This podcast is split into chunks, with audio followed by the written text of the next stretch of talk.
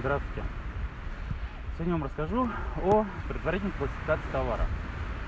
Ну, для чего это делать, это я уже рассказывал. Э, Это удобно, когда э, таможня тебе сделать классификацию товара, и ты уже тогда с этой классификацией идешь в него, платишь таможенный сбор и так далее.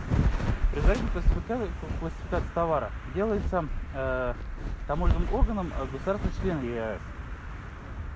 Правда, не любым, а этот э, орган специально полномочен. То есть есть специальные органы таможенные, среди которые э, имеют э, возможность, право проводить такую предварительную классификацию товара.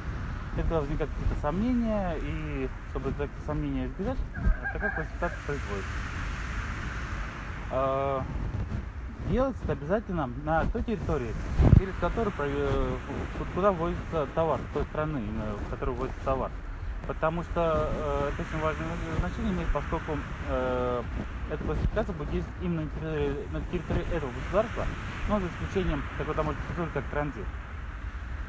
Вот, то есть, э, если э, таможенный орган принял предварительное решение классификации, его вывозит его через другую э, таможен- через таможенную территорию другого государства, то, соответственно, она не действует, и там надо э, свою классификацию товара производить.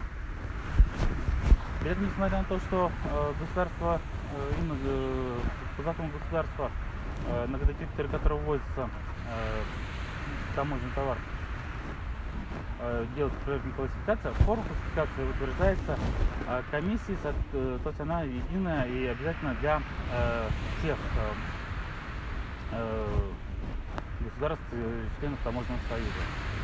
Ну и последнее, что следует сказать, э, если э, решение предварительной классификации утеряно, то это не страшно, поскольку всегда можно получить его дубликат в таможенном органе. То есть это не такая большая проблема.